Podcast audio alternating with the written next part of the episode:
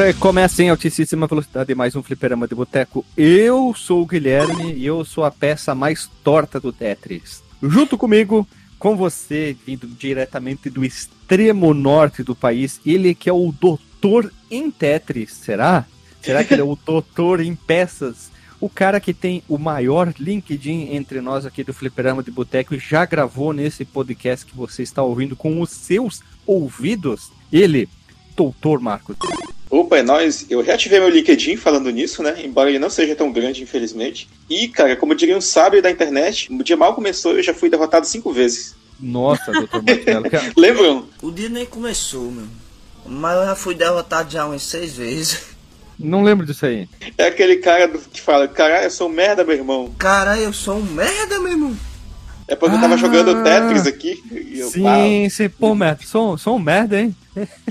Abra, um abraço para as pessoas que se sentem mal aí, que tem é depressão. triste, mas é a vida, né? É triste, mas. É a vida. A vida é assim, ela vai te atropelar, ela não vai te dar um carinho ou um bolo de chocolate. É muita frase de efeito num vídeo só, né, cara?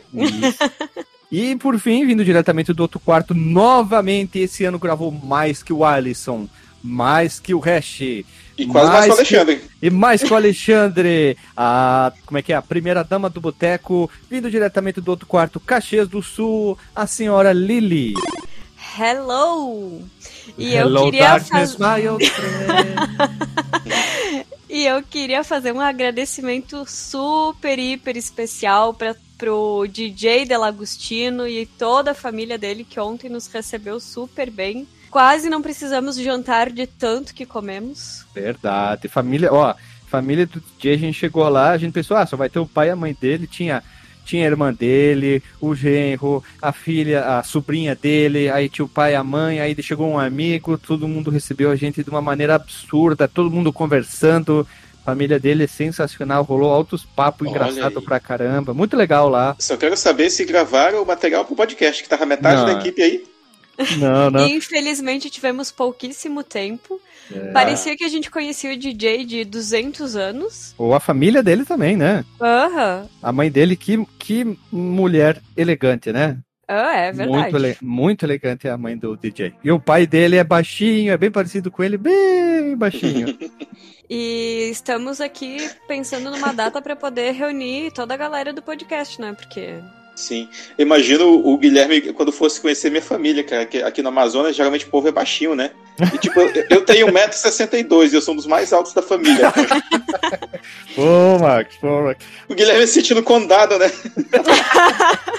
Foi engraçado quando a gente encontrou o DJ. O DJ, ô, mas tu é alto, hein? Ô, Marcos, mas se te consola, tipo, eu tenho 1,54m. É verdade. Não tira os 4 centímetros de mim, pelo amor de Deus. Mas minha família, tipo assim, meu pai tem 1,67, então tá de boas aí. O Gui já meio que conhece como é que é os anões. Ah, mas isso aí, isso aí é uma questão boba ali, de altura, nada dele. Pura bobagem, pura bobagem. Só pra, só pra gente dar risada. Porque assim, outra semana e na- nessa semana eu vinha pensando numa bobagem, é só pra botar na abertura aqui pra dar risada. Se nós do Fliperama, eu vou colocar só eu, porque cada episódio a gente pode puxar um, um dos integrantes, porque vai ficar mais engraçado. Eu pensei, se eu fosse um, um Cavaleiro do Zodíaco baseado num signo que não existe, eu seria o Cavaleiro de Caminhoneiro. Se vocês já pararam pra pensar nisso? Na constelação de caminhoneiro. Sim, e o meu golpe seria o, o ataque do braço queimado, buzina atômica, e quando eu fosse levado ao oitavo sentido, seria o cólera dos mil bitrens. Seria o ataque. Pô, mas manja que o, o ataque do braço queimado já tem no Yu Yu Hakusho. Não, ele ficou com o braço queimado. Eu dou um ataque que se chama o ataque do Ah, braço queimado, e entendi. quando eu visto a armadura, faz bip, entendeu? Então, a buzininha- a buzininha. Ô, a tua armadura seria igual, sabe do quê? Isso Ah. só tem no anime, né? Não tem, não tem no mangá, que é aqueles cavaleiros de aço, que a armadura deles é uns carros, manja? Ah, não, mas o meu é tipo, eu viro muito parecido, sabe com quem? I am Optimus Prime. Olha aí, olha aí. Ah, entendeu, né? Uma mistura de Transformers, mas eu Sim. sou um cavaleiro de bronze. Sou um cavaleiro de bronze. Todos nós somos cavaleiros de bronze. Sim, eu ia comentar, cara, que a minha abertura, na verdade, ia ser que esse áudio aqui que você tá ouvindo agora é, vai ser a versão final dele. Vai sair até o meu vizinho que tá sempre serrando algo, o cachorro irritante dele e até os fogos de artifício dos traficantes aqui do bairro. Creamento. Pra nós tem aqui no quarto do Computer Boys and Girls. Um abraço, Uhum. Google Five é o tio lavando o carro. Aí tem o. Parece um, sei lá, um problema de energia. Sim. Ah, isso é, é- essa, essa é uma referência a uma conversa que a gente teve lá no grupo do Telegram. Olha aí, ouvinte, se você não conhece nosso grupo do Telegram, entre aí já. Sobre uma discussão, né? Se o, você prefere o podcast mais bonitinho, bem editado, Ordinário. áudio, áudio, áudio equalizado e tal, bem tratado, ou ou podcast estilo MDM. É, olha ali, já fica um abraço, hein? MDM, mandamos um abraço com um antraz pra vocês, hein? Entendeu? Eu, como já fiz meu paredão lá no grupo, pelo amor de Deus, editem bem esse áudio que eu tenho pavor de escutar mil coisas de fundo, fungada. Não, olha só, peraí, peraí. Um Ah, barulhinho, um barulhinho ou outro é muito comum de você ver sem querer. Sim, o cara dá sim. um. Ó, o cara faz um. né? Batuca no computador e tal. Sem normal, querer né? bate no, no microfone. É uma coisa muito comum. Agora, tu gravar dentro do canil, o outro gravar dentro do mar, na época que a gente gravava no Nerd O News. Que era o Alexandre, dentro do mar e do lado um frigorífico, aí tudo tem limites. Ou quando a gente tinha o nosso amigo, que ele, durante as gravações, ele ficava falando com a mãe dele sobre assuntos aleatórios. Blá blá blá blá blá. Nós ia. Puta o microfone, ah, por quê, cara? É, do nada a gente tava falando, então, porque a violência nos jogos é um tabu, não sei o quê. Então, mãe, é, o que, que vai ter hoje pra janta e tal? Infelizmente acontece isso aí, mas deixa a sua opinião, a gente quer saber se você prefere um, um podcast com, tipo, retira qualquer mínimo barulhinho ou, meia boca, ou você quer assim, festa do AP com barulho do teu, sei lá, vizinho da outra quadra ouvindo funk a todo volume enquanto lava o carro. Então a gente quer saber e já vamos direto rodar a vinhetinha esperta hoje.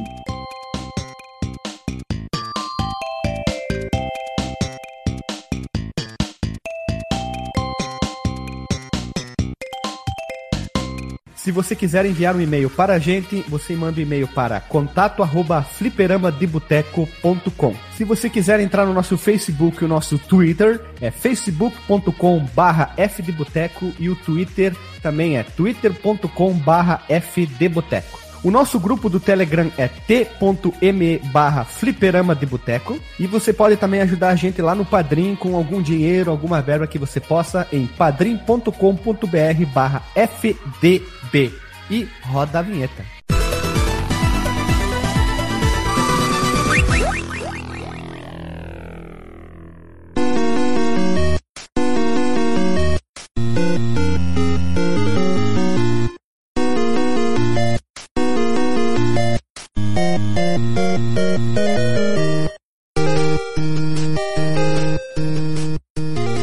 Voltamos da vinheta, meu povo amado, meu povo querido, e hoje nós estamos aqui reunidos nessa trinca mágica, podemos dizer assim, um trio que está gravando bastante. Olha só, veja você parafra- parafraseando o Dr. Marcos Mello, que parafraseava Gilberto Geisel. Olha só. Do próprio. Olha só, um triplo parafraseando. Então, a gente se reuniu hoje de uma maneira um pouco diferente.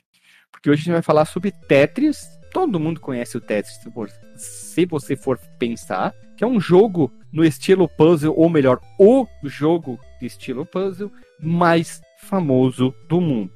Ele foi desenvolvido por o russo Alexei Potentov, Vladimir Porchenko, Dmitry Pavlovsky e Vadim Gerasimov. Todos eles russos, você notou pelos seus nomes. Isso, a É. primeira versão, digamos, jogável, saiu em 1984. O Tetris, primeiro de tudo, a gente pode dizer assim, que vai ser um podcast que talvez vai proporcionar um assunto mais sobre o Imprólio, a novela mexicana que gerou desde a programação dele até ele sair nos videogames, arcades, enfim, do que a própria jogabilidade em si, na teoria, que a gente vai gravar aqui. É, pra quem já jogou o Tetris, sabe que a, a jogabilidade dele é, é puro conceito, né? E Olha a- que bonito, as, hein? Mas é porque as interações que vieram depois dele, do Game Boy, outros consoles mais modernos, até chegar, sei lá, no Tetris 99, são firulas que, que são feitas em cima da, da fórmula básica, né? Ele criou uma fórmula, basicamente a progressão de três acordes do Iron Maiden, brincando assim, e foi levada ao, ao, outro nível, onde todo mundo tentou fazer o seu Tetris à sua maneira, como já diria Dinheiro Preto, né? É isso aí. E aí, nós temos alguns vejas a você. Primeiro que o jogo possui a maior confusão do mundo, como eu falei, porque eu nunca vi um jogo ter tanta confusão no seu é, licenciamento. Se alguém conhece um jogo que tenha mais, sei lá, maluquice, talvez um jogo parecido seja o Daikatana, desde o momento da saída do Romero até a publicação do jogo, seria um outro jogo que tem uma novela muito grande, é. né? E o Duke Nukem Forever, né? Duke Nukem Forever também, porque se a novela é maior. E, e, é... o, e, o, Chinese Democracy do Guns N' Roses, que embora não, não, é um jogo, né? É, aí já é música, né? Mas se enquadra, entre aspas, no mesmo assunto. Depois, ele foi lançado para tudo, praticamente. Ele e o Doom devem estar entre os jogos que mais saíram para plataformas, oficialmente e não oficialmente. Ponto. E é o primeiro e, quem sabe, o único jogo que deixou a União Soviética no mapa no mundo dos games de uma maneira uh, histórica e que se tornou na cultura popular o Tetris, né? A palavra, uhum. jogo, enfim, todo mundo quis fazer a sua versãozinha. Se todo mundo quis copiar o Mario como um padrão de jogo de plataforma, o Tetris se tornou um padrão em jogos de puzzle e mais umas outras coisas que tem no quadrinho que depois a gente vai falar, que é uma coisa que faz com que é o sistema de recompensa que o jogo dá, né? Tu buscar por algo e conseguir essa recompensa e ficar insistindo naquele, ó, não é ciclo, círculo, naquele círculo eterno ali, ou ciclo vicioso, enfim, é né? muito interessante como o Tetris consegue trabalhar isso de uma maneira muito legal. Já vamos entrar em detalhe. E agora vamos como conhecemos o jogo, que é a pergunta mais difícil. Eu não sei. Ponto. Hum. Próximo. Eu conheci esse jogo quando já, já na época dos famosos, famosíssimos, inclusive, minigames do Paraguai, né?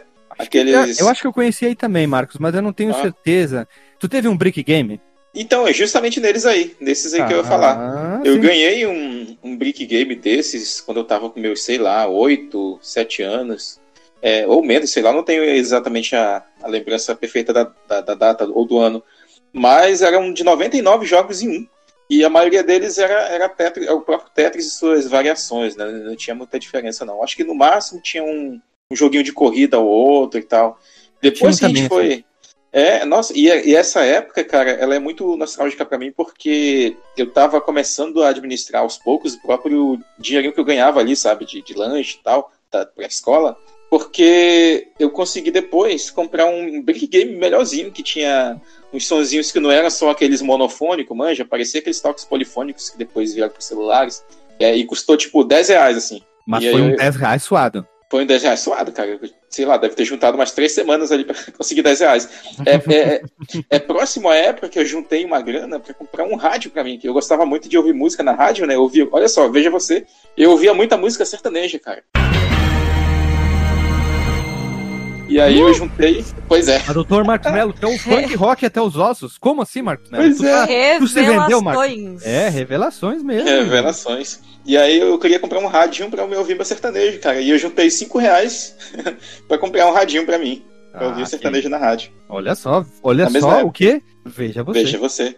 Eu acho que depois da daquela Vamos encerrar o episódio eu... agora aqui, né? Já tá bom, depois da saída. depois dessa revelação.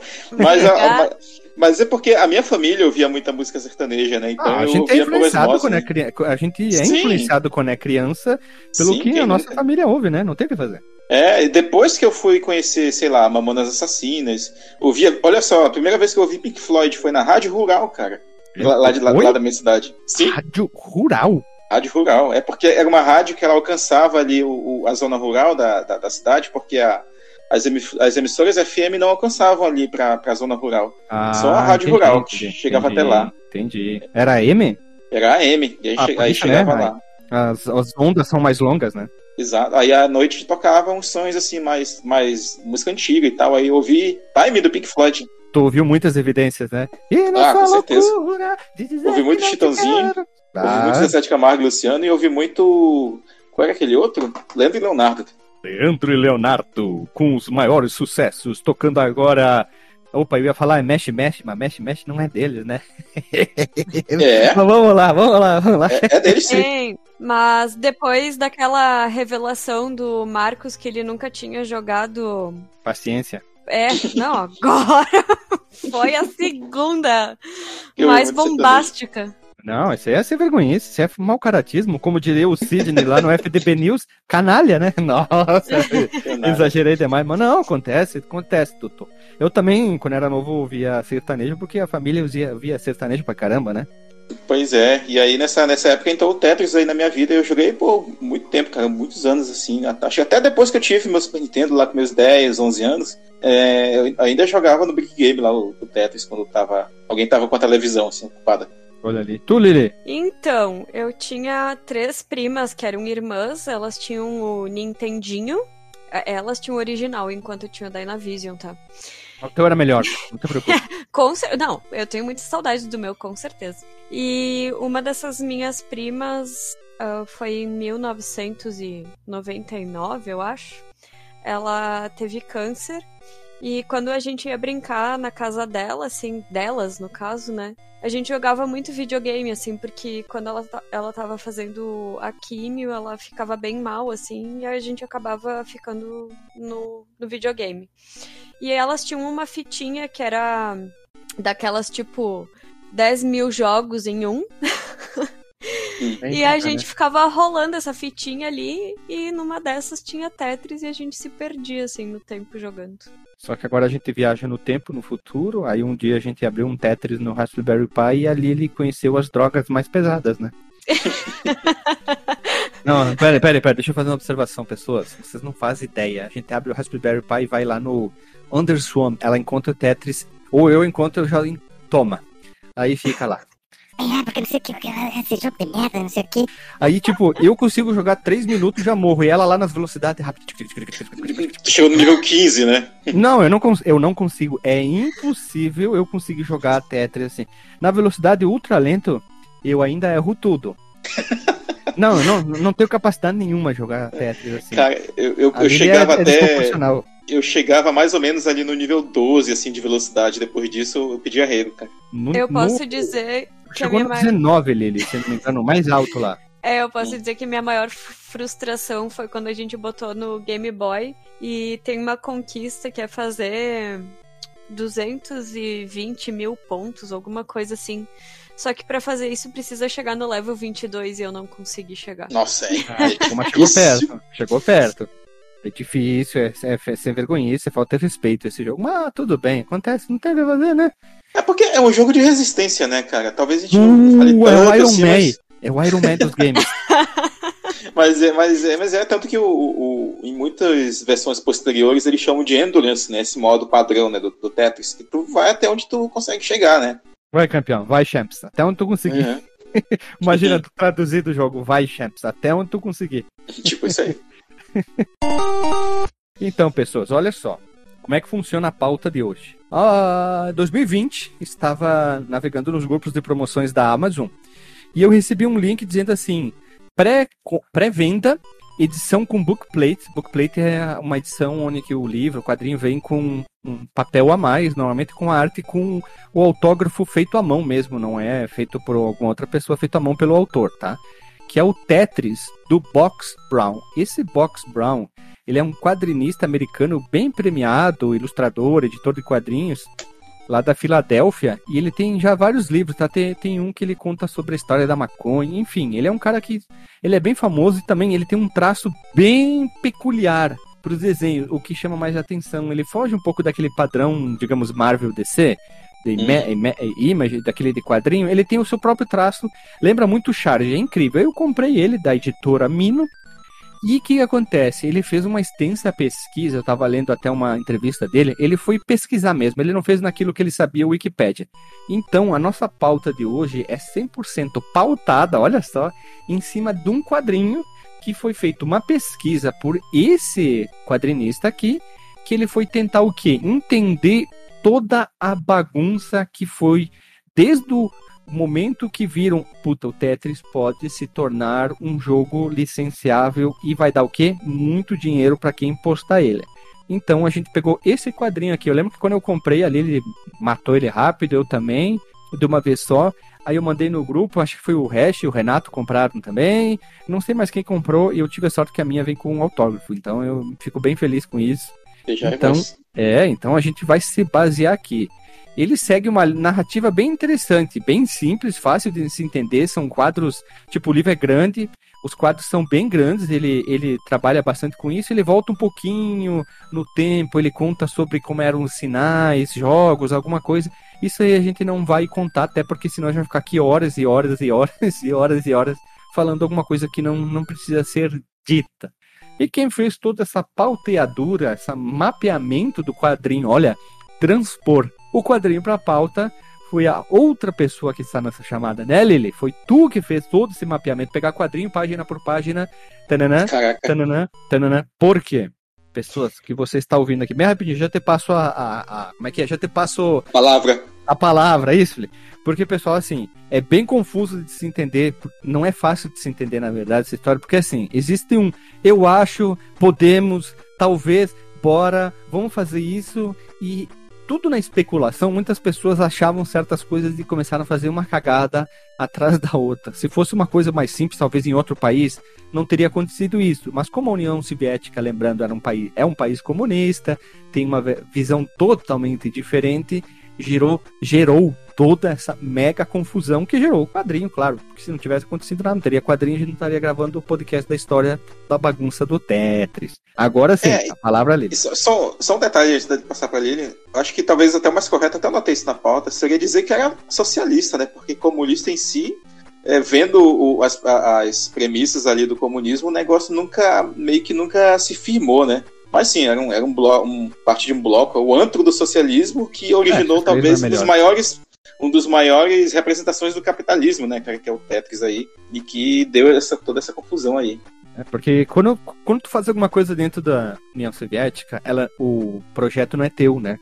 Do é Estado. É do Estado, né? Isso. É. Então, um exemplo, tu inventou a cura da AIDS do câncer através de uma pomada, ela não é tua, a invenção, é do Estado ah, deles. É, então, que, é um, que é uma representação tão, tão grande quanto isso, assim, em, em escala talvez. É, eu acho que ele tá numa escala maior. A K-47, cara, um produto é, é, soviético. Tem de outros países. A... É verdade, tem de outros países, mas o mais famoso é a famosa soviética, né?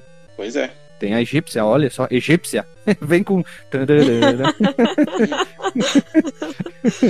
Mas vai lá, agora sim, vai lá, agora tu, tu vai dominar aqui, tá tudo dominado, vai lá. Galerinha, então a gente vai contar um pouquinho da história, quer dizer, um pouquinho não, muito da história só que em alguns momentos eu vou ter que recapitular algumas coisas e reexplicar outras, porque, assim, quando eu li o quadrinho pela primeira vez, eu digo assim: Meu Deus, eu não entendi nada. Na verdade, entendi tudo e não entendi nada. Por isso que eu Boa decidi. Definição. Pô, é, o quadrinho de Schrödinger. Exatamente, muito bom. E foi então por isso que eu decidi realmente pegar página a página para poder é que eu, quando eu escrevo, eu entendo melhor as coisas do que quando eu leio ou quando eu escuto. Então, uh. Então, por isso que eu fiz isso. Que intimada, hein? Pra nós que não sabem entender nada. Não, não, não, não, não. Não é isso, não. É porque a minha memória é muito visual mesmo e eu preciso não, não. escrever. Minha memória está na minha mão. Tudo que eu escrevo eu lembro. Nossa, oh. é mais ou menos isso mesmo. Mas então, em 1984, o nosso amigo Alexei ele conversou com o seu amigo Vladimir, que a gente vai chamar ele de Vlad, que é mais fácil. Ah, mas Vladimir é tão bom, esse nome bem nome de pedreiro, né? então, ele, ele pensou e falou para ele que ele poderia transformar o quebra-cabeça Pentaminós num game de PC. Para quem não conhece o Pentaminós, ele eu conheço ele pelo menos como um jogo que eu tinha pecinhas. Olha só, eu conheci antes o Pentaminós do que o Tetris, agora parando para pensar. Porque eu tinha ele em peças de madeira. E aí tu uh, tinha, né, um, um quadrado. Quadrado, retângulo, já não lembro de cabeça que é fixo e tinha que encaixar aquelas peças dentro desse formato. E era obrigatório, só com aquelas peças, fechar certinho o jogo, né? Não podia. Tinha que achar a distribuição certa das peças para encaixar naquilo. E ele gostava muito desse jogo e ele comentou com esse amigo que poderia transformar num game de PC. O Vlad retruca para ele dizendo que lá na Academia de Ciências de Moscou, eles estavam para estudar comportamento e psicologia e esse tipo de coisa. Só que o Alexei ele insiste que o jogo ele não era só um meio de diversão. Eles refletem a sociedade, os padrões de pensamento, as emoções, são metáforas para os nossos pensamentos.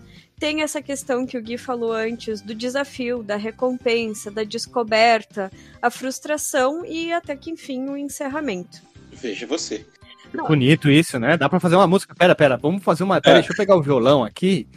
Faz uma progressão da corda, dá pra fazer uma música do, do direto do coisa do Engenheiros da, do Hawaii. Puta que pariu. Descoberta, frustração. Ou dá pra fazer um, um, um álbum conceitual, só com essas últimas palavras aí. Como é que é? Repete, repete, Marcos Melo. Olha, vai ter, vai ter cinco faixas, ó. Desafio, recompensa, descoberta, frustra- frustração e o encerramento. Tipo um álbum do The Who, manja? É, cada música com 18, 25 minutos. É um, é um, Aí vai ser do quádruplo. Dream Theater, né? Não, nós temos que voltar ao princípio do progressivo, que eram músicas longas. Tu pega Yes, É. tu pega a própria Pink Floyd, tinha muitas músicas longas. Pois é. Ah, então, o que eu ia comentar é sobre o, o Tetraminó, né, que ele falou. Eu nunca joguei, né, mas o princípio dele é, de- é que tu tem peças com cinco é, faces, né, não sei se a gente pode chamar assim. Tipo, o dominó tem duas, né, é o dominó. E as pecinhas do Tetris elas chamam tetraminó, né, ou tetriminó, já vi, já vi também com esse Nossa nome. senhora, tetraminó. É, é porque tem quatro lados. Exatamente. Pentaminó, no caso, era porque era formado por cinco, né? No ca... Na verdade, Uhum. não cinco lados, eram cinco, eram cinco quadrados que formavam peças diferentes, né? Quadradinho, quadradinho, qua- quadradinho. Isso. Mas enfim, a Academia de Ciências não tinha o menor interesse nos jogos que o Alexei. Nem, na verdade, nenhum interesse em jogos mesmo, né? E o Alexei teve que fazer tudo isso, então, no tempo livre que ele tinha. Malditos começou- comunistas. E cabe aqui, né, salientar que nós não estamos defendendo visão Não, política não, nenhuma, não. por favor. Não, eu sou isentão, já fui- deixei claro aqui. É, eu Qual que é o teu partido? O PI? PI? Partido Isentão? Meu, Ai, meu partido, eu já digo Cazuza, né, é um coração partido. Nossa, Mais o nome de música esse aí, né? É. meu Deus. Então, o Alexei começou em um Eletrônica 60. Vai ter foto dessa criaturinha ali, por favor. Pare- Parece um coisa, um, um videocassete. Imagina um videocassete, só que a frente parece de uma, ma- uma máquina de lavar dos anos 70. Eu não sei explicar isso. Parece uma coisa muito retrofuturista daquela época. Ponto. Pra mim, parece a secadora da minha avó, só que sem o saco embaixo. É, parece mesmo. Melhor. Então, usando a maior parte do tempo um programa de matemática. Só para vocês terem uma noção, assim, Marcos, quer comentar aí as especificações dessa máquina fabulosa? Essa máquina chama Eletrônica 60. Como especificações é que ele, ele faz 250 mil operações por segundo, tem 8 kilobytes, é kilobytes mesmo, né, de RAM, Uhum. e sem capacidade gráfica. Veja você, E- ele, ele programou um jogo num troço que não tinha capacidade gráfica. É verdade. É, lembrando que é ki kilobytes. Kilo. É, lembrou, sabe do que? O pessoal que, esses dias agora, eh, não sei se vai dar para o podcast, mas que programou o Doom, né, o Doom que a gente estava falando aí na abertura, para um adaptador Bluetooth. Ah, sim, sim. Os caras adaptam pra tudo, né? Mas um pouco vai rodar na parede, sei lá, parede com tijolo. É, Meu senhor querido.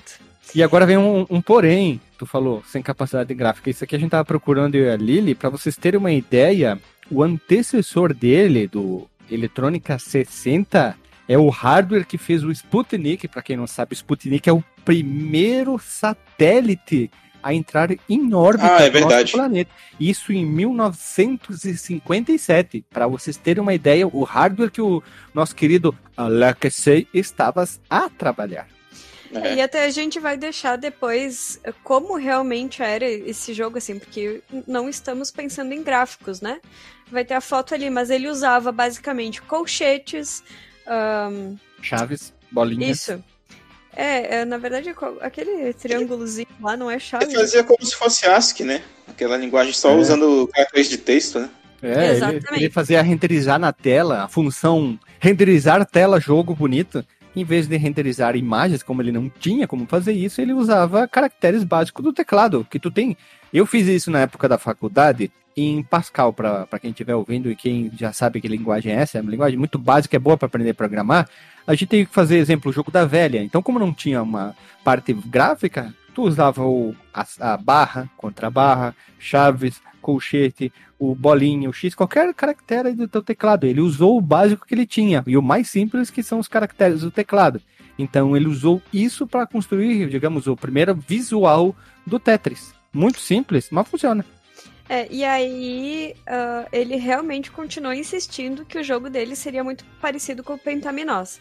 Ele imaginou as peças caindo de cima, dentro de um vidro, e o jogador podendo manipular essas peças enquanto elas iam caindo, que realmente é o jogo hoje, é exatamente isso. Só que, como a gente falou, no Pentaminós, as peças tinham cinco quadrados iguais de, disponibilizados de formas diferentes. Só que nesse novo jogo, ele pensou em fazer essas peças com quatro quadrados iguais. Que Eita! É Tetris, né? Quatro. Ah, ah, ah. E se fosse, no, se fosse seis, examinou. Olha. Ah, é... Sabe o que eu lembrei, cara? Que eu, eu acho que você já deve ter visto isso mais nesses brick games, né? Que tinham essas variantes de Tetris tinham algumas versões que tinham peças com cinco pontas, cara. Cinco quadradinhos, na verdade. Ah, e eram as variações do Tetris, né? Aquelas maluquices de outros tipos de Tetris que, que ninguém sabe o que, que é. É, tinha umas que pareciam um, um, um, L maior do que aquele, aquela peça que já parece um L. Tinha uma que era igual uma cruz. É, e tinha variações daquela, daquela tipo, um, um quatro que parece um I, outro que parece um Z, e que deixava elas mais complicadas de encaixar. Pois eu ia dizer, assim, o Tetris, ele parece assim ter simplificado entre aspas o jogo porque encaixar nesse, nas cinco quadrados ali é bem mais difícil do que encaixar com os quatro, né? Eu acho, pelo menos. É que eu joguei Pentaminose e eu achei difícil pra caramba, assim, em relação a Tetris. Mas, né? Eu já acho difícil jogar dominó. Ah, eu acho que eu não. Pera, pera, pera, pera, doutor Marcos Temos um é. ponto. Qual dominó? Aquele que tu monta e tu derruba ou aquele que é um contra o outro, X1, fight? O X1, o X1. Ah, esse é, é que esse é perigoso, cara. Isso é perigoso. Vi, é, pode viciar, pode parar numa clínica de reabilitação por ser viciado em jogo de dominó. Periga. É, ainda, ainda, bem que eu, ainda bem que eu nunca fui bom, então. Periga é Mas, é foda. Falando em vício, hum. Quando o Alexei conseguiu concluir a primeira parte, ele realmente ficou viciado no próprio jogo e os amigos dele começaram a ficar preocupados. Aí ele mostrou o jogo para uns amigos, aqueles lá que a gente comentou lá em cima, o Dimitri, o Vadim e o, obviamente, o Vlad. O Vlad, cara, é o melhor amigo do Alexei, vocês vão ouvir falar dele mais adiante também. E o protótipo ali que ele mostrou viralizou no Centro de Informática de Moscou.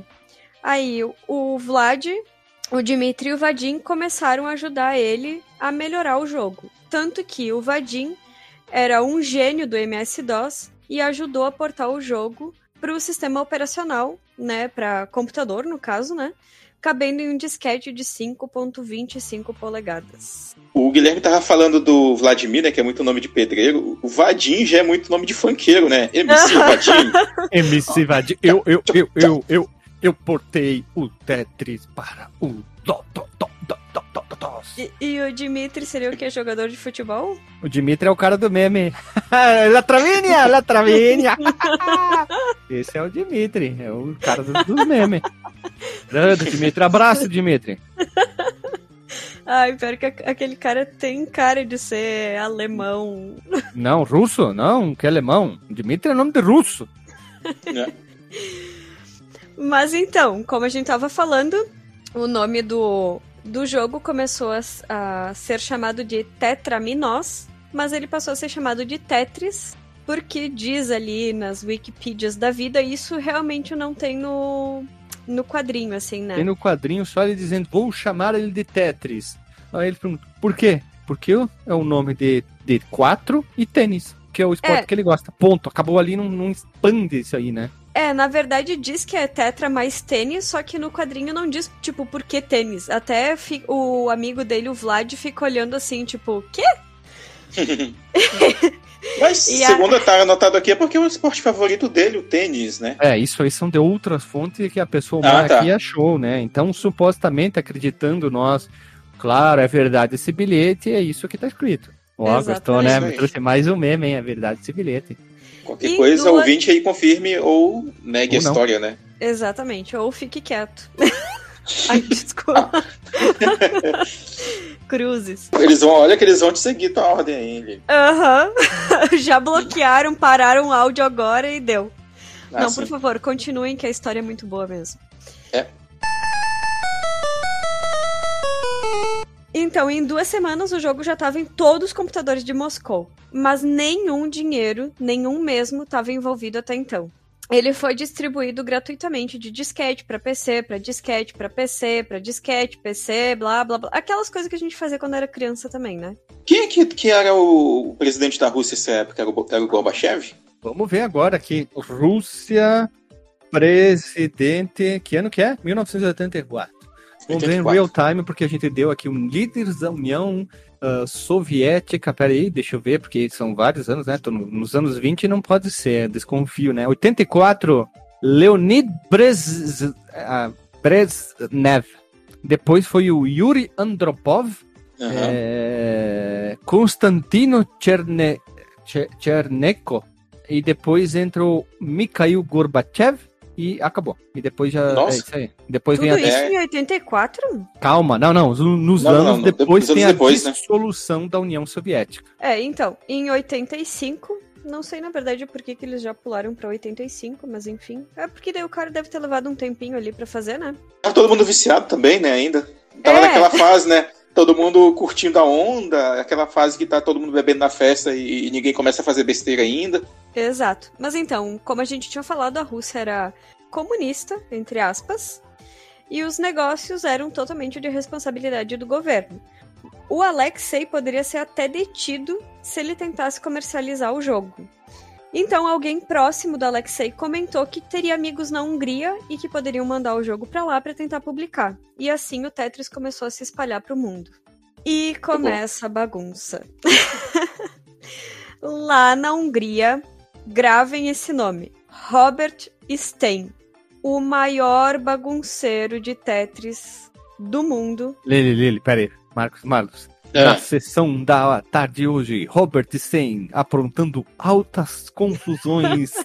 o Altas maior bagunça. maracutaias. É, altas maracutaias e muita bagunça que até Deus duvida. Você verá hoje na sessão da tarde o que um bagunceiro pode fazer com um jogo.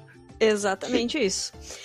O Robert Stein, que era proprietário da Andromeda Software, viu o game numa exposição e entrou em contato com o Alexei para conseguir publicar o jogo.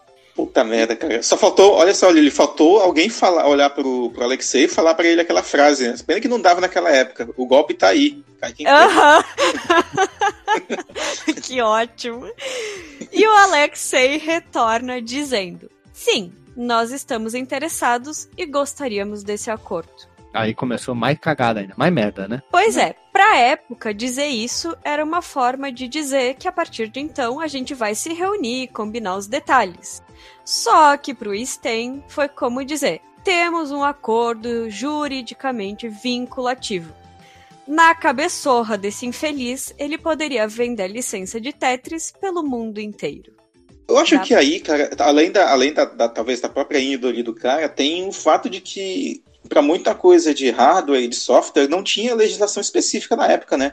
Então era muito fácil tu pegar buracos é, judiciais para para tomar uma determinada atitude, né? É só lembrar, enquanto isso estava rolando lá nos Estados Unidos, aquelas brigas, né, entre Mattel e Atari, né? Que a Atari perdia, inclusive, porque outras empresas estavam é, lançando acessórios para rodar os jogos do Atari, né? E não tinha quem protegesse ela disso, né?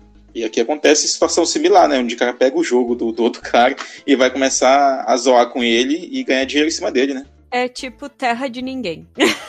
Exato. Então, o Stein, ele prometeu o game pra Mirrorsoft. Frisem também esses nomes que são bem importantes. Eu só lembro do Shun. O Jim McNock, esse cara vocês não vão mais ouvir falar dele. E Robert Maxwell. Robert Maxwell também era proprietário da Spectrum Holobyte, junto com seu sócio Gilman Louis. Ou seja, tinha a Mirrorsoft e a Spectrum, que o Robert era, o, é, era um dos cabeções das duas empresas. Era o, o contato ali das duas empresas. Então, tinham outras empresas que também estavam de olho. A Brotherbound, do Prince of Persia, não sei se vocês se lembram. A Electronic Arts, Accolade e Activision. Elas Isso também aí. tinham visto o game lá naquela feira que o Stein também tinha visto. Activision, Activision. né? Activision. Electronic Então- Arts, It's in the game. Exatamente. Então, o Stein foi até Moscou para fechar realmente um acordo com Alexei, que aceitou esse acordo com um aperto de mão, mas não tinha nenhum documento assinado. Não é uma maravilha, né? Com isso, o Stein vendeu os direitos de Tetris para Mirrorsoft e para Spectrum Holobyte, mesmo sem possuir os direitos. Gênio, maravilhoso. Como Maxwell ele era muito poderoso nas mídias, logo foi saindo a informação em jornais, e o criador da zona toda, que é o dito cujo do Stein, ele teve que começar a correr para conseguir essa dita cuja da licença que ele ainda não tinha. Enquanto isso, lá em Moscou, o Alexei foi chamado para conversar com a Elorg. Alguém se arrisca a ler o nome dessa bagunça? Nossa, cara. Deixa, deixa Elorg, deixa Elorg. É log. Oh, mas, mas não é difícil não, cara. Parece complicado, mas é só Electronorg Técnica. Muito bom, Marcos Mello. Agora tenta Né? falar rápido. Electronorg Técnica. Muito bom, muito bom. Eu não ia conseguir. Mas olha só, esse é, é log, é muito, é muito a cara de nome de, de órgão da União Soviética, né, cara? Bem mesmo. Então, até medo. realmente, é um órgão criado pelo governo russo para controlar a exportação e importação de hardware, hardware e software. Nessa conversinha, o Alexander Alexander Sasha Alekinko, carinhosamente chamado por nós de Sasha, que era ali o representante da Elorg, ele ficou muito brabo pelo Alexei estar realizando os acordos e descartou ele. Tipo, tá, tu é o criador, fica lá de lado que a gente é o responsável. E enviou um telex pro Stein para dizer que ele estava assumindo as negociações a partir de então. Em 1988, mais uma vez o Stein vai para Moscou e lá eles, ele de fato fecha um acordo com a Elorg para aprovar qualquer versão de Tetris para computador. Frisem, É, computador. Isso, computador diz, vamos dizer, ZX Spectrum, nós temos ali Commodore, BNPC, Apple, enfim, isso é os computadores, máquina de escrever com tela, enfim, não tem nada a ver Nintendinho, Atari, nada dessas coisas aí, o arcade. Exato. E aí a Spectrum e a Mirrorsoft publicaram o game nos Estados Unidos e no Reino Unido, sendo que ele foi o jogo mais vendido nos dois países. Com isso, o Alexei e o Vlad, eles vão até Las Vegas para expor o game. Foi tipo a primeira compensação financeira, entre aspas, que o Alexei e o Vlad tiveram, foi essa ida. A ida deles foi paga até Las Vegas para poder expor o jogo. Sim, para dar mais dinheiro para a União Soviética, né? É. Exatamente. Ainda bem, que, ainda bem que isso não era na época do Stalin, né, cara? Senão o cara não tinha conseguido nem reunir com o cara lá pra, pra fazer o acordo dele. Eu acho que a gente tem que fazer um podcast lá com o professor de história pra falar bem sobre a, a bagunça aí por trás. É, a bagunça aí por trás da, do game. Realmente. Não, é uma bagunça, é uma bagunça, mas, mas vamos falar da bagunça do jogo, nada de história. Hoje não tem história. Não, só dei uma ideia aqui, hein? Não, É, muito, é um ponto muito complicado de, de se mexer. É melhor deixar assim, que é mais seguro. É legal de abordar, é, é muito bacana de abordar, inclusive. Só não é, é seguro abordar só por nós mesmos, né? A gente precisa de um profissional aí da, da, área pra nos ajudar. Um know-how, olha só. Know-how. Exatamente. Mas então, lembrando, ele só tinha licença de computador, o dito cujo do Stein. Só que começa a segunda parte da zona toda, que ele fala para Mirrorsoft que os direitos de Tetris para arcades estava para chegar. Só que a Mirrorsoft já se adiantou e começou a vender os direitos para Atari na América e a Sega no Japão. Meu Deus do céu. Olha, eu tenho, eu tenho o direito. Não, pera, tenho o direito do Atari. Olha, eu não tenho, mas logo, logo tá chegando. Aí o cara que perguntou, ele, ele, ele desligou o telefone falando com a pessoa A e ele ligou pra pessoa B. Bora fazer, preciso pra amanhã. Em resumo. É tipo telefone sem fio, é, é o resumo aqui da história, é isso aí mesmo. Então, em julho de 1988, o Stein se reúne com o Sasha, aquele lá da Elorg, para assinar os... Exatamente, para assinar os direitos das máquinas de ficha. Só que o Sasha pede pelo dinheiro dos direitos vendidos até então, que ele não tinha recebido. E o acordo dos arcades não sai. Então, tipo, o Stein saiu com uma baita grana para pagar e além dos atrasos, né, ali de dos prazos que ele tinha para vender, enfim. Olha só, e ele falou: vamos antecipar a venda e já vamos começar a trabalhar em produzir. Aí quando ele saiu da reunião com fudido, fudido e sem o que ele queria, que era a parte do licenciamento. Olha, olha a zona que tá já isso aí, né? A zona do agrião. Real- realmente, né? O cara tomou uma zona, tomou-lhe uma entubada na zona do agrião, bonita. Aham.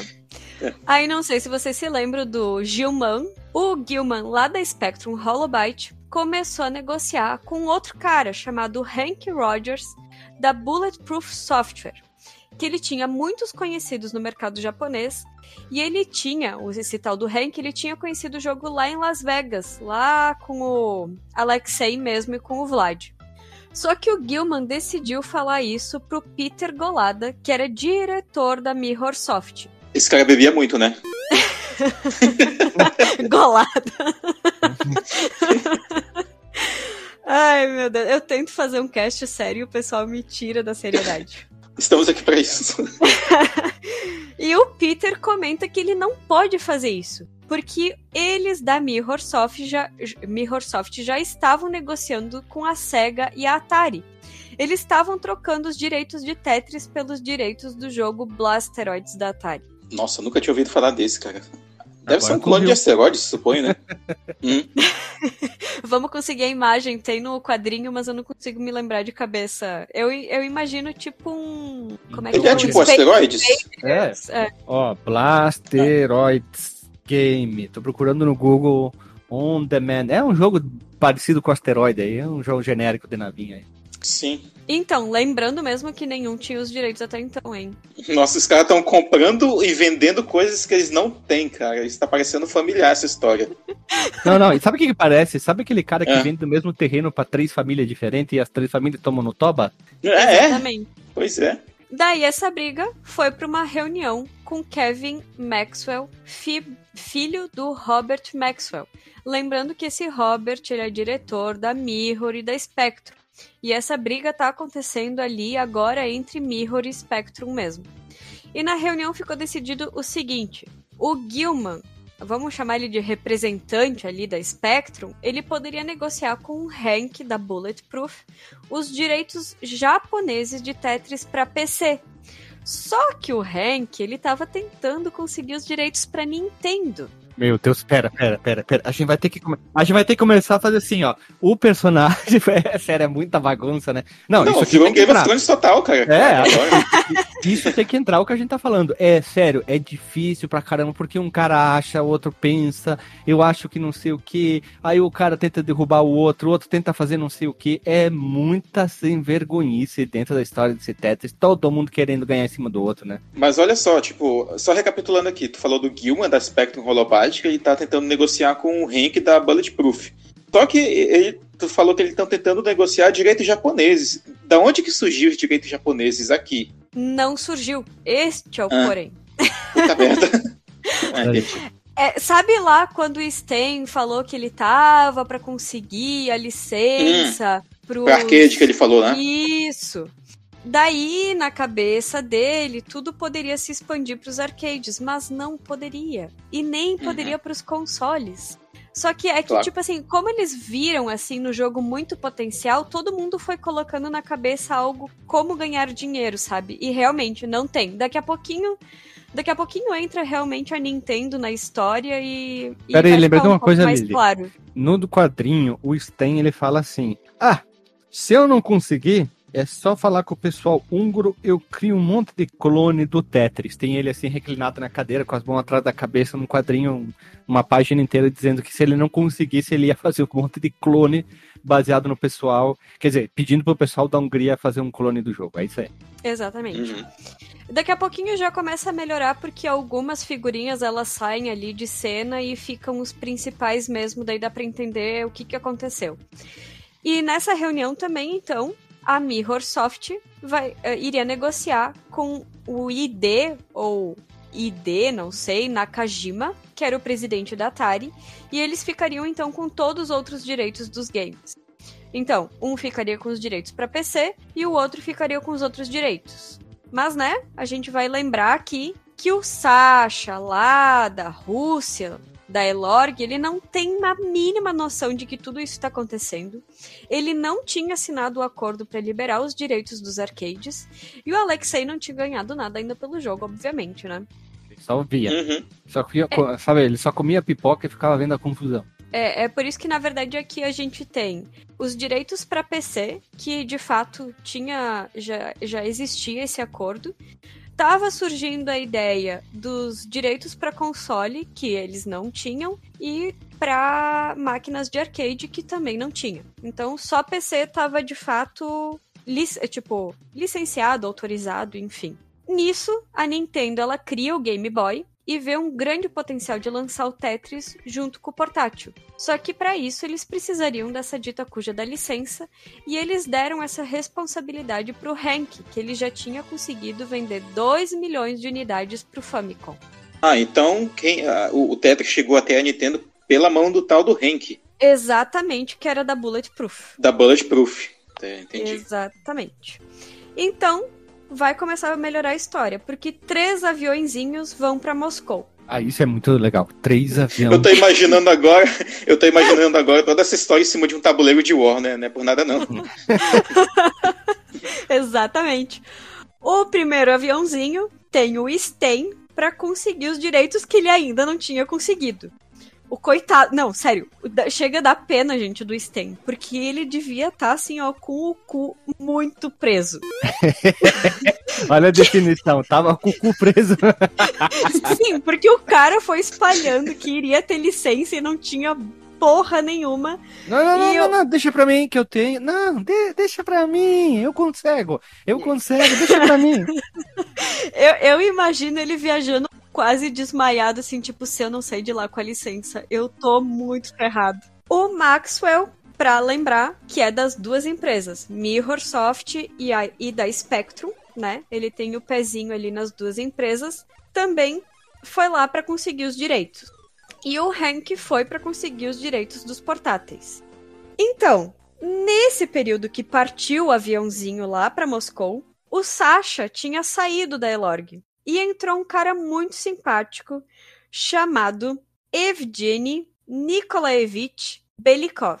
Que a Nossa. gente Meu vai Deus, olha o chamar... nome do cara. É, o Belikov. Nossa, isso é nome de psicopata, serial killer.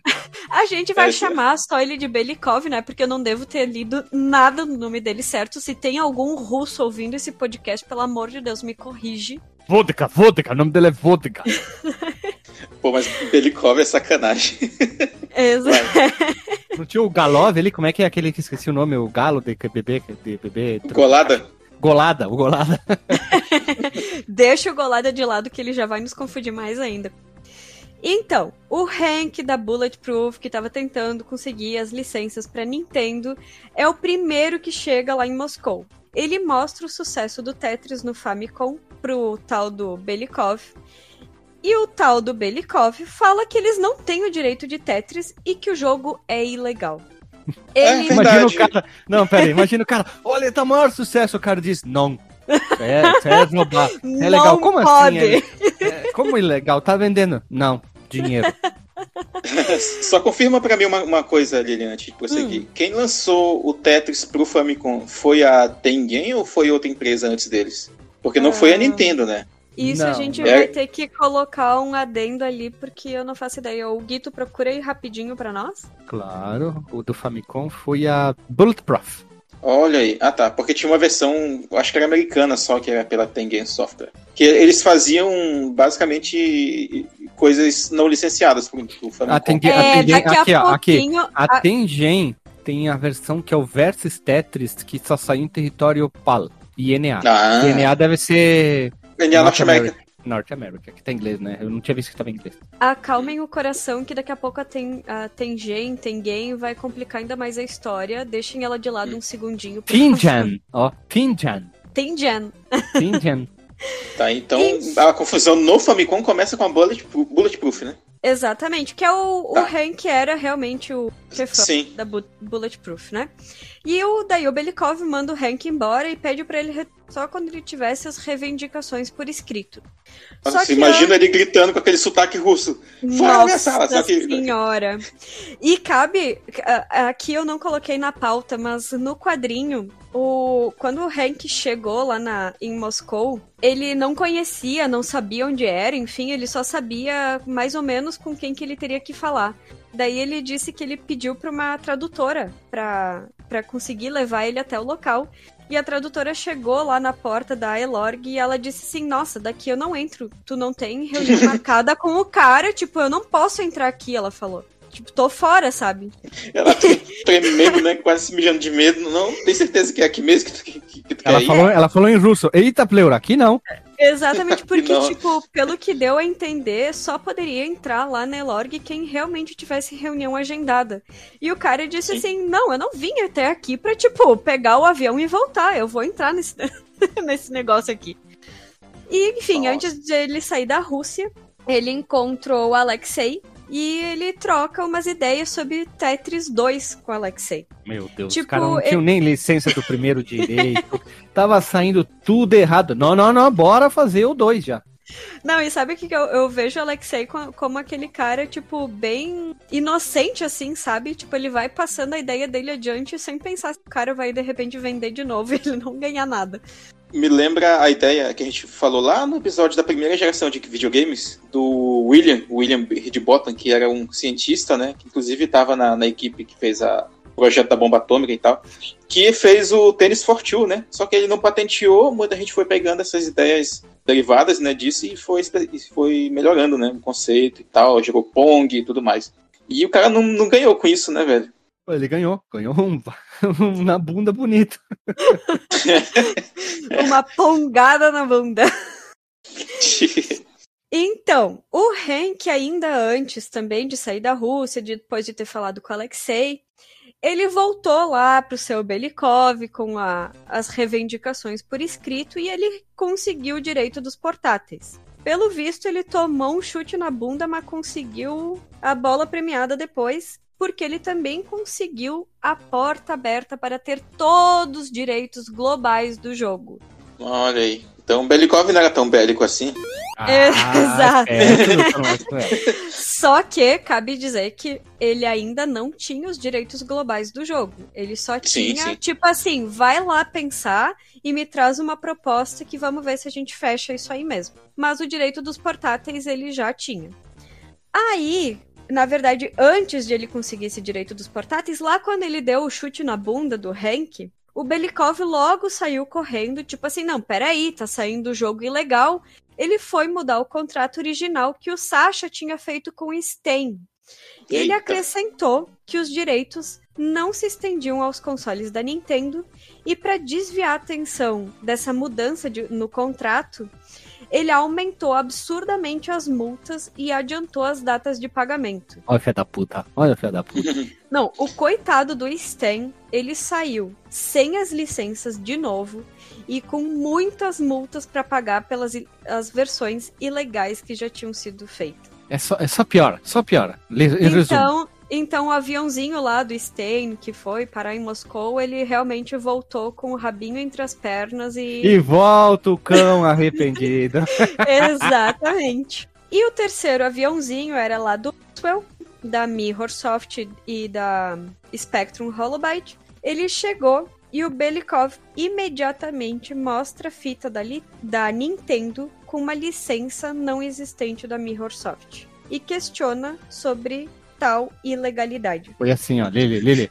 Essa porra aqui, hã? Hã, vagabundo? Não, não, não, não, não. cara. Não, ele tá lá, o cara esperando lá na sala dele com sua capa vermelha e tal. Aí eles entram lá, aí o cara tá lá segurando cartucho. Que porra é essa? Hã? Hã? Que porra é essa? Hã, vagabundo? Sem vergonha. Tu é moleque. Fica vendendo que não tem. Foi... Será que foi assim ou ele fez... Que porra é essa? Com, com uma K-47 na mão. Uma Mas é, 47. Aqui só me confunde um pouco sobre ser a fita da Nintendo com a licença da Mirrorsoft. Mas, enfim, né? É, imagina um cartucho, né, com, com o nome da Microsoft e, e não licenciado, né? Tipo, sem o, aquele selo de aprovação da Nintendo que ela colocava nos, nos, nos jogos que ela oficialmente licenciava, entende? Hum, é, pode ser. Mas é que não ficou isso realmente no. Muito claro, não né? ficou muito claro. Mas ele pergunta, né? O se- senhor Belikov, ele tava até meio de boa já no terceiro, na terceira entrevista, e ele pergunta se eles querem a licença. E o Maxwell, ele fica interessado, mas ele foi pego totalmente desprevenido, né? Porque ele nem fazia ideia de que aquela fita tava lá. E ele volta daí para a empresa para poder escrever uma proposta. Aqui a gente vai dar uma pausa nas três figurinhas ali que a gente estava falando antes, porque a gente precisa falar sobre uma briga entre Atari e Nintendo nessa época. Em 1988, a Nintendo ela teve um problema de produção com os chips e isso afetou diretamente a Tengen, ou Tengen, ou como é que era, Gui? É, esqueci. Tengen. Tengen. Ah, Tengen fica bem melhor. Ma- a- Pra quem não sabe, mas imagino que todo mundo que esteja ouvindo aqui, a, a Tengen, eu vou chamar ela de Tengen, tá, gente? Ai, Tengen, Tengen fica mais legal. Era Tem parte gente. tem gente, não tem gente. Era uma parte da Atari que fazia os games para consoles, porque não poderia ter um game da Atari na Nintendo, assim. Sabe aquelas coisas assim, essas tretinhas aí. Uhum. Mas enfim, afetou diretamente a Tengen porque eles queriam vender o Tetris pro Nintendo. Só que eles só poderiam fazer isso com os cartuchos oficiais da Nintendo. Eu falei dois minutinhos atrás, a Nintendo estava com problema na produção dos chips. Isso fez com que eles fossem em busca de quebrar o bloqueio do Nintendo, Nintendinho. Se eu falar Nintendo, o Gui me corta desse cast pra todo sempre. Até essa época aí não, não tá errado, né? Era o Nintendo Entertainment System. Famicão, Famicão.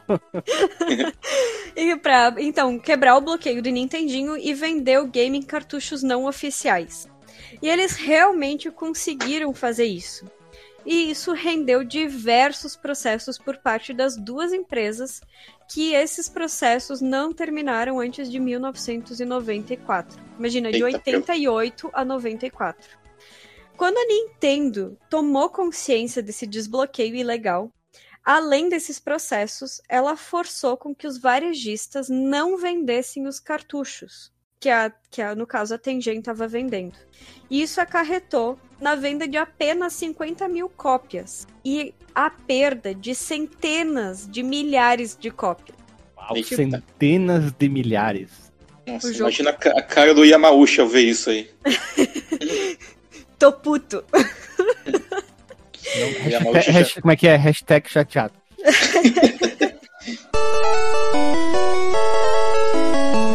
Dito isto, temos um capítulo chamado Novas Negociações. Falei aquilo Meu porque Deus daqui a céu, pouco. Eu já tô perdido de novo, mesmo tendo lido o quadrinho. Não, peraí. Eu falei aquilo porque daqui a pouco vem a Nintendo de volta. Daqui a pouco, logo daqui a pouquinho, e eu precisava falar mesmo sobre isso. É que daí volta o cão arrependido. O Hank, que tinha voltado lá pra pensar sobre as propostas lá que o Belikov tinha feito, ele retorna pra Moscou com uma proposta dos direitos globais de Tetris pro tio Belikov, que ficou extremamente interessado. Só que ele deu um dia pra Mirrorsoft fazer tipo uma contraproposta. Nossa, o cara tava lá discutindo a reunião, terminou lá, depois de vários insultos, gritos, pegou um- uma ampulheta, pum, vocês têm isso aqui de tempo para trazer a resposta. Tipo isso. O Maxwell, pai da Mirrorsoft, ele ficou furioso porque quem tava negociando era o Maxwell filho. Então ele ficou furioso quando soube dessa história toda. Tipo, peraí, como assim, seu Belikov, a gente tá tendo agora que disputar essa proposta? A gente tem os direitos e não sei o que, blá blá blá. Ele foi lá gritar com o Belikov, que se manteve extremamente firme ao afirmar que a Mirrorsoft não tinha os direitos do jogo. Nossa, ficou novamente confuso. Extremamente firme, ele afirmou a afirmação afirmada com afirmação. Exatamente afirmativa. Olha Tipo- ali, hein? O Belikov, em, em, Em outras palavras, ele tomou a postura dele lá de poderoso chefão e ele falou pro Maxwell que tava putinho que ele não tinha direito dos jogos. Basicamente isso. Então, nesse meio de caminho, a Tengen Atari lá processa a Nintendo e os advogados da Nintendo começam a questionar todos os membros da Elorg para preparar o caso contra a Atari. E finalmente isso aconteceu porque vai começar a ter uma. Não, tem, que, tem que pegar a música do MC Kata. Vai começar a putaria! Pronto, ali, ó. Não, vai começar a paz. Finalmente os direitos vão ah, começar droga, a ter. ia caber tão bem, vai começar a putaria do. se vocês se perderam até agora, vocês têm a chance de se reencontrar nesse minuto final aqui. Tá, é, por que que a... Eu tô tentando só entender por que que a Tengen, Tengen, ela processou a Nintendo, se ela, ela já tinha feito merda antes. É que, na verdade, ela processou a Nintendo porque a Nintendo, tipo, impediu que eles conseguissem vender justamente porque eles não estavam conseguindo produzir o chip. Ah, eles não tá. produziam os chips, só que eles não permitiam que eles conseguissem achar uh, uma outra saída, assim, sabe? Tipo assim, Uhum. peraí, tu não tá, tu não tá conseguindo produzir, então a gente vai ter que ficar parado porque vocês não estão conseguindo produzir? Sim.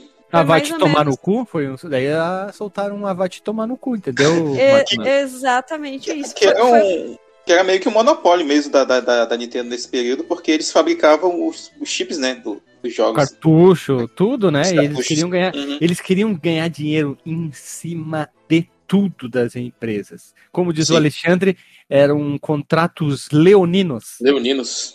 Leoninos. Exatamente. Então foi chamada a juíza Fernan Smith, que era a juíza distrital da Corte do Nordeste da Califórnia. Só uma coisa, ouviu- não é Fern M. Smith? Porque Fern Não. é um nome realmente que existe, né?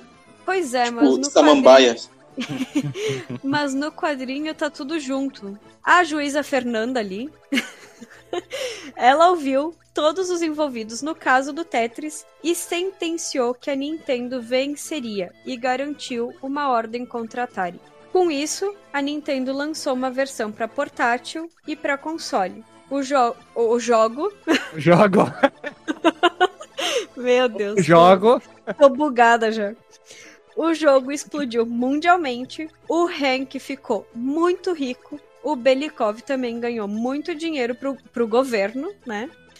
O Maxwell, o pai, no caso, né? Ele foi encontrado morto em 1991 no Oceano Atlântico com o seu império, que era a, a Mirrorsoft, em ruínas. O Stein não ganhou metade do que ele poderia ter ganho, né? Porque, coitado não conseguiu licença pra quase nada além dos PCs, né? Se lascou. O Alexei e o seu amigo Vlad e suas famílias se mudaram para os Estados Unidos em 91, com a ajuda do Hank, que tinha se tornado um grande amigo. O Gilman, se eu não me engano, ele também é da. Todos eram russos. Não, da Mirrorsoft. Tô só tentando me lembrar de quem é esse cara aqui. Tá, enquanto tu lembra aí, realmente a- o nome da juíza é Fern M. Smith. É? É separadinho mesmo? Acabei de confirmar. aham. Ah, então foi um erro de digitamento lá do quadrinho. Uhum. Ah, o Gilman, desculpa, é da Spectrum. Ele também acabou se tornando amigo ali do Alexei, do Vlad e do Hank. Lá nos Estados Unidos, o Alexei e o Vlad criaram uma empresa chamada Animatech. Só que o Vlad ele queria se focar em tecnologia e aí eles se separaram de forma amigável e o Vlad acabou ficando com a empresa. E em 96 o Alexei então entrou como criador de games na Microsoft. Nesse mesmo ano, 96, a Elorg ela começou a desmoronar e aí o Hank foi até Moscou para renegociar os direitos de Tetris, que permitiu que ele e o Alexei criassem a The Tetris Company. Finalmente o coitado do Alexei conseguiu ter os direitos do jogo que ele criou. Eita. É Era muita sem vergonhice, né? O cara deveria ter isso desde o início do jogo, desde o início do, do Tetris. Pois é. Em 98, o Vlad estava com problemas financeiros com a Animatech e ele acabou assassinando a esposa, o filho e depois ele cometeu suicídio. Caralho, velho. Pesada, né? Aham. Que loucura, velho.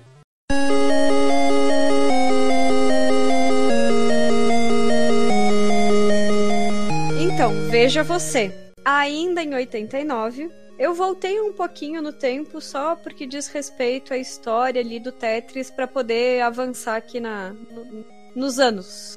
Um fã elaborou um conceito profundo de Tetris, só que ele não pôde. Não, Só que no caso ele não pôde lançar na, na época, né?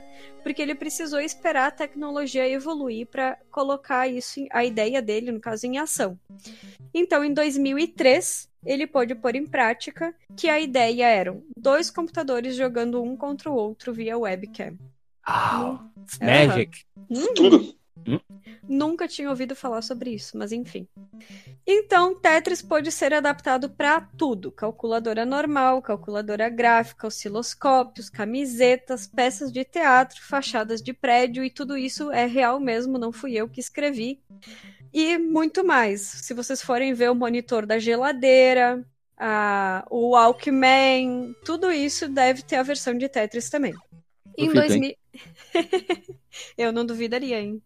E em 2015, o Alexei e o Hank, eles retomam a história de Tetris na DICE, Desi- ah, Design, Inovação, Comunicação e Entretenimento, tudo em inglês, que são as mesmas letrinhas.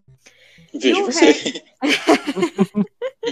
Cara, eu, é, eu tava tentando ver, nossa, como que fica isso aqui traduzido e realmente. É Design, Innovation, Communication, Communication, Entertainment. Entertainment.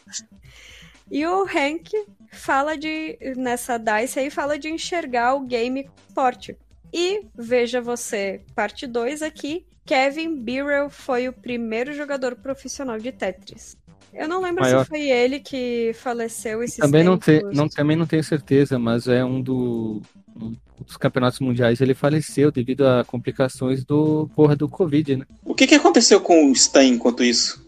Depois disso, na verdade. Ah, na verdade, não tem mais informações dele. Tipo, ele ganhou uma parte do dinheiro só das licenças lá de PC, pelo tempo que ele conseguiu, e, tipo, foi botado de escanteio. Todo mundo passou na frente dele. na verdade, tipo, ele tentou passar a perna em todo mundo e ganhar muito dinheiro, mas no fim, todo mundo acabou, tipo, ah, tu não tá conseguindo as licenças, a gente vai resolver isso. Asa daqui, sabe?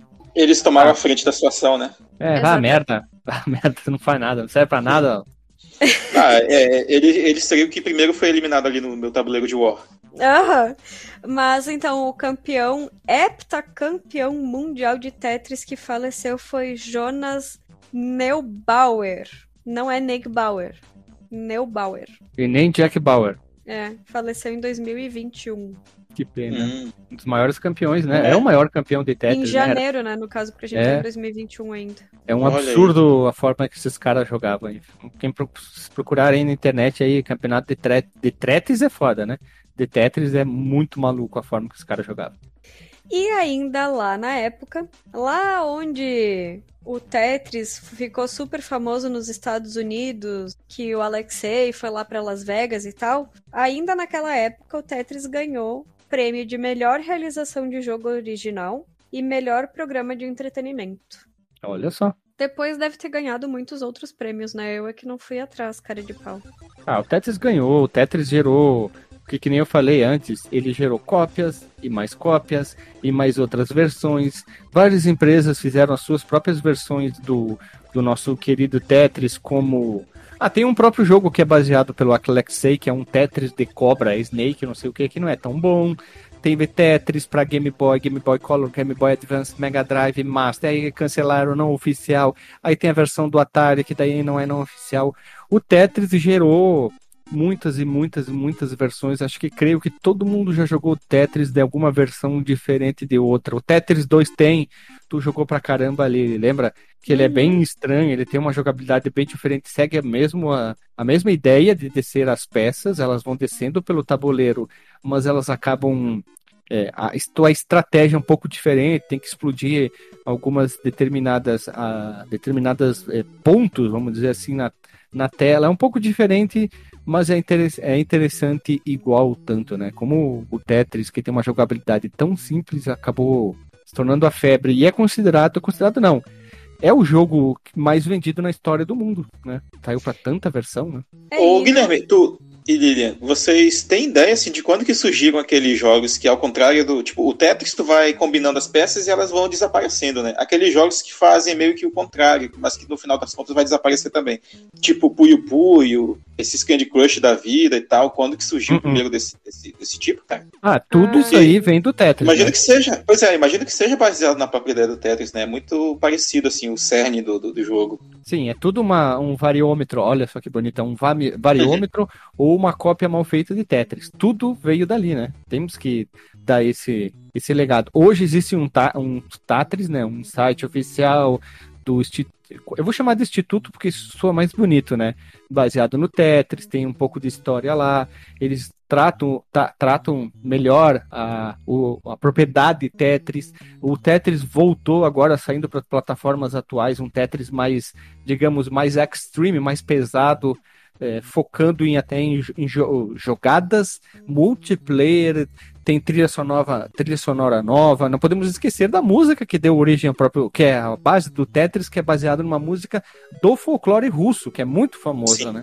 Que eu não sei pronunciar, tá na pauta, mas eu não sei pronunciar direito o, o nome dessa música ali. Mas é interessante como eles pegaram uma Foi bem música- isso, eles pegaram essa música ali do, do folclore e fizeram a música. E também as capas, né? Eles sempre tentavam fazer alusão à- àquele, digamos, eu esqueci o palácio russo lá famoso, O Kremlin. Kremlin. É o famoso, sempre estava aparecendo na capa do Tetris. E mais tarde é que eles criaram o logo que todo mundo conhece do Tetris, né? E, e saber que apenas um jogo nós temos sete peças, sendo que uma das delas aparece menos, se tornou um dos vícios relax de todo, maior de todos os tempos, né? Para quem não sabe, É. nós temos sete peças em formas, seguindo formas geométricas. Um basicamente é um T, um S, um I, um L, ou melhor, outro L, outro tipo de S e um, e um quadradinho, e tu vai encaixando. E aí tudo se tornou num vício maluco, né? O Game Boy se tornou um dos maiores sucessos por causa do Game, por causa do Game Boy, não, por causa do Tetris, que era o, o bando que vendia, né? A, a Nintendo foi muito esperta em ver isso. Colocar um jogo que era muito bom e com certeza muita gente só deve ter jogado na época o Tetris no Game Boy e nem se importou com outros jogos, já que era um jogo que tinha um fator replay gigante, né? Vou dar uma notícia quentinha aqui que o Puyo Puyo, que, o, que tu, Marcos, comentou antes, ele é de propriedade da SEGA desde 1998, só que a maioria dos jogos foi lançados depois de 2001 e foi desenvolvido pela Sonic Team. É desenvolvido, inclusive. Bem, não podemos esquecer do Columns também, que é uma variação do Tetris. Verdade, Columns. É, e, É e antes Sega, do né? próprio. Né, o Puyo Puyo que, tu- que a Lilian falou, tinha outras versões anteriores, talvez não com o mesmo nome, né? Que tinham essa mesma premissa, né? Eu lembro que tinha um que era o do Robotnik, que era o é, Dr. Robotnik Min Bean Machine do Mega ah, Drive. sim, o Dr. Mario, que é dos comprimidinhos, lembra? Também, é verdade. Nossa, como que eu pude esquecer do Dr. Mario? E temos algumas também curiosidades sobre o jogo. Lá no Instituto de Psicologia de Moscou, ainda quando era só um protótipo, um gerente deu aos seus funcionários o jogo, só que ele teve Isso é que legal. des- só que ele teve que destruir todas as cópias porque o pessoal ficou viciadão e ficaram improdutivos. Cara, pensa só, ele, não, joga esse aqui que é muito legal. De repente, tipo, ele aparece na sala e ninguém quer saber mais de trabalhar, tá todo mundo só jogando. É o resumo do, do Tetris. É. E em 1987, um piloto de avião chamado Matthias Rust planejou criar uma ponte imaginária entre a Rússia e seus inimigos de Guerra Fria. Ele aterrissou o avião em pleno dia no meio da Praça Vermelha. Foi preso duas horas depois do pouso, sentenciado a quatro anos de trabalhos forçados e considerado como um radical pelo governo.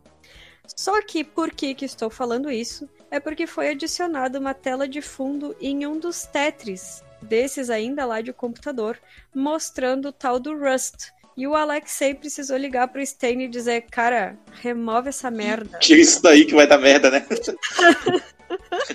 o Não me departamento de vai dar merda ligou, né? Ó, E o Tetris também foi o primeiro game mandado para o espaço. justo.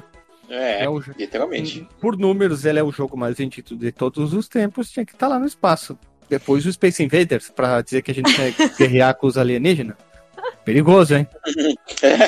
Periga. Exato. Colocar um galaga lá no espaço, né, cara? Tipo, essa é a nossa mensagem para os visitantes. Né? Aí não dá, né? Ai, ai.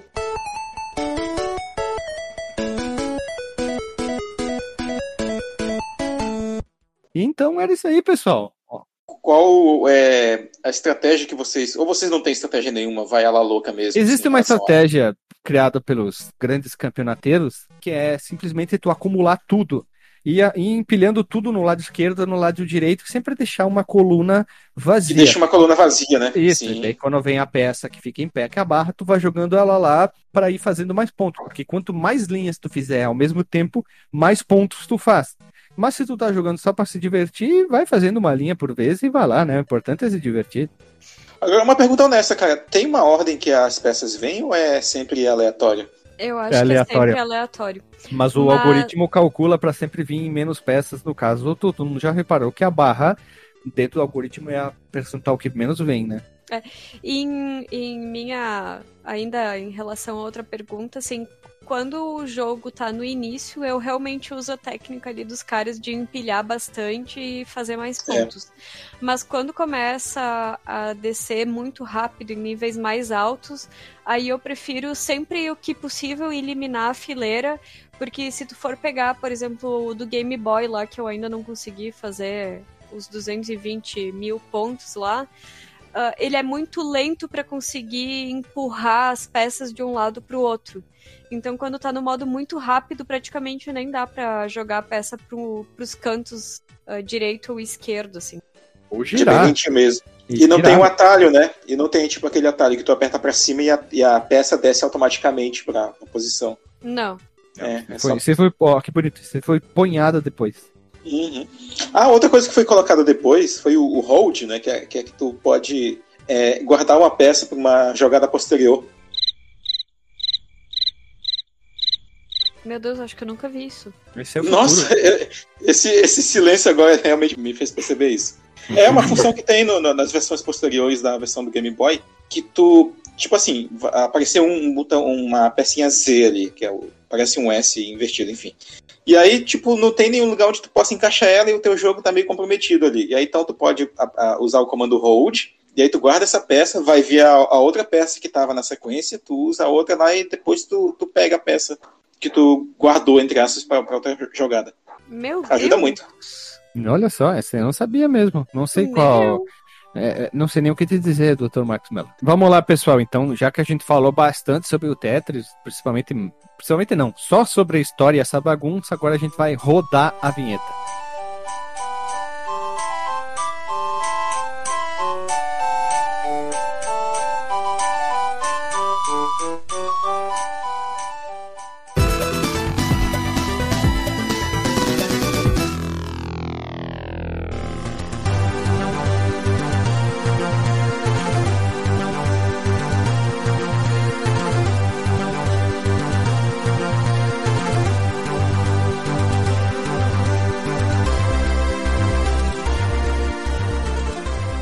Voltamos da vinheta, pessoal, e vamos pro disclaimer da noite, né? Vamos falar um pouquinho dessa história doida e também indicar algum jogo que pode ser o Tetris ou alguma variação que ache interessante que o nosso querido ouvinte, que também vai comentar aqui um- algum jogo de Tetris que acha bacana. Então vamos começar lá. Tudo Tor Mello. Disclaimer da noite e indica algum Tetris, amigo do Tetris, variante, clone. Vamos lá.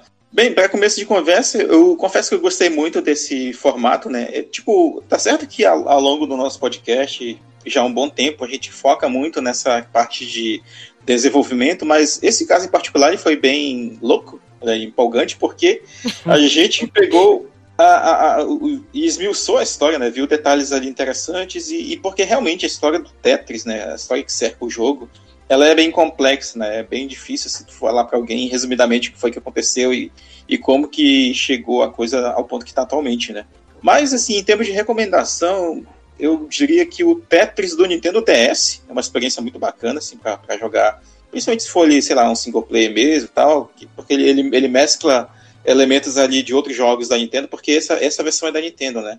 A versão do Nintendo Wii ela é muito bacana para jogar com outras pessoas, até é, quatro pessoas podem jogar juntas ali e tal. E tem as versões online, né? Seja elas oficiais ou não, tem o próprio Tetris 99 e tal. Mas, assim, em termos de, de, da versão que eu me apeguei mais assim, a jogar, eu diria que é a versão do DS, do Nintendo DS. Olha só, tu é polêmico. Tinha duas telas. A de cima aparecia uma parte da, da base que tu estava jogando e na parte de baixo outra base, né?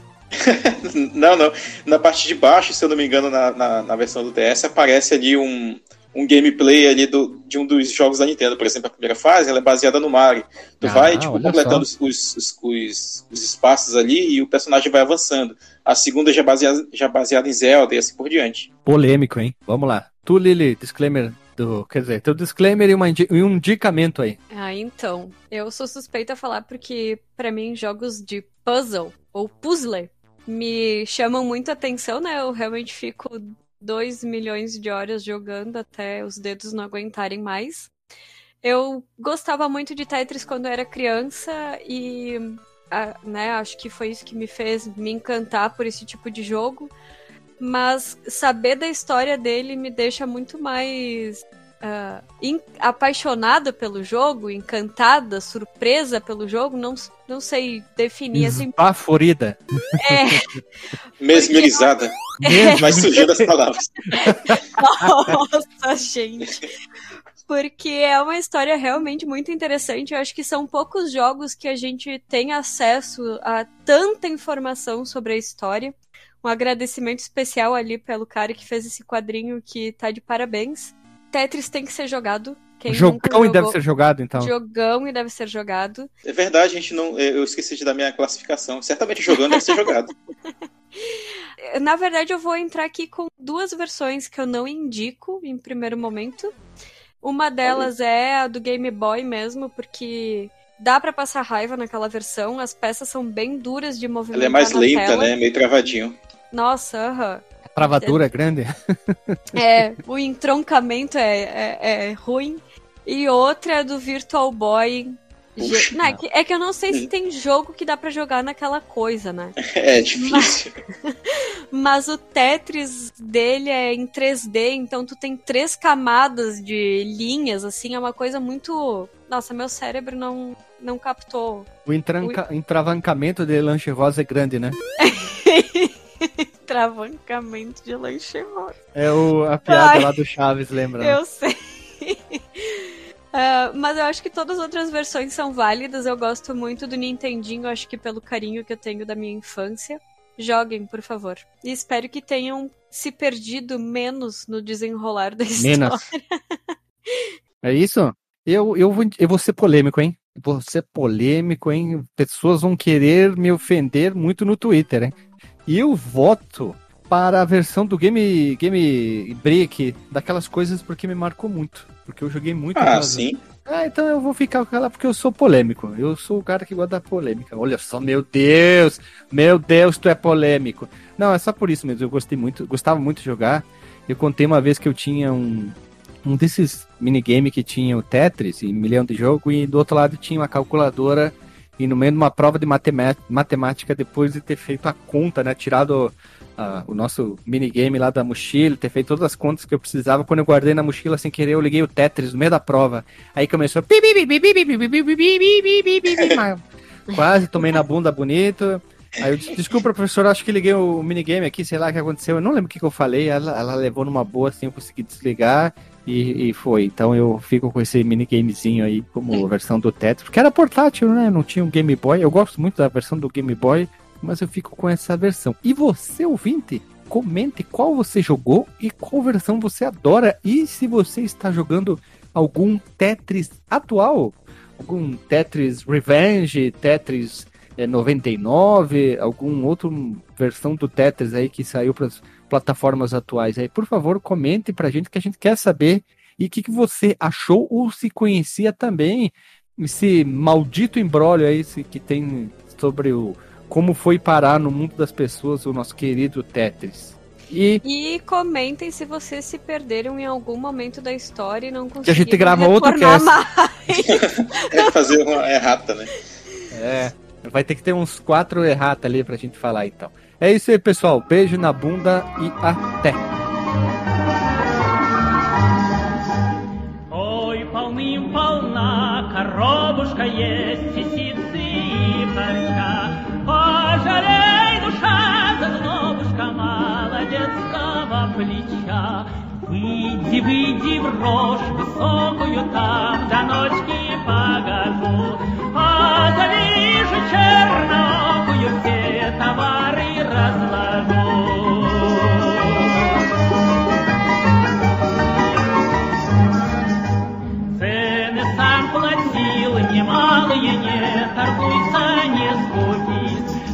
Скупись. Подставляй-ка губы алые, ближе к милому садись.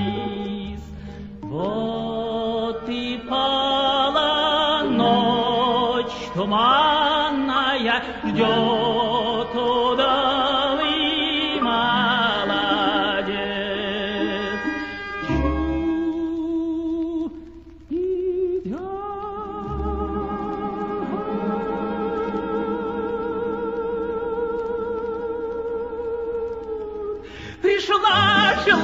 желанная, продается в Аркуте.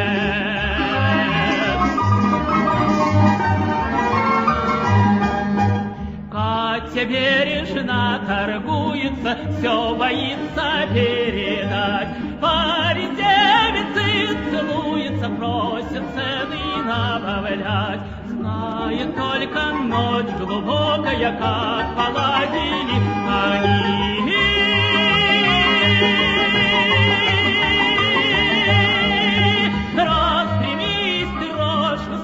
Высокая, тайну свято сохрани.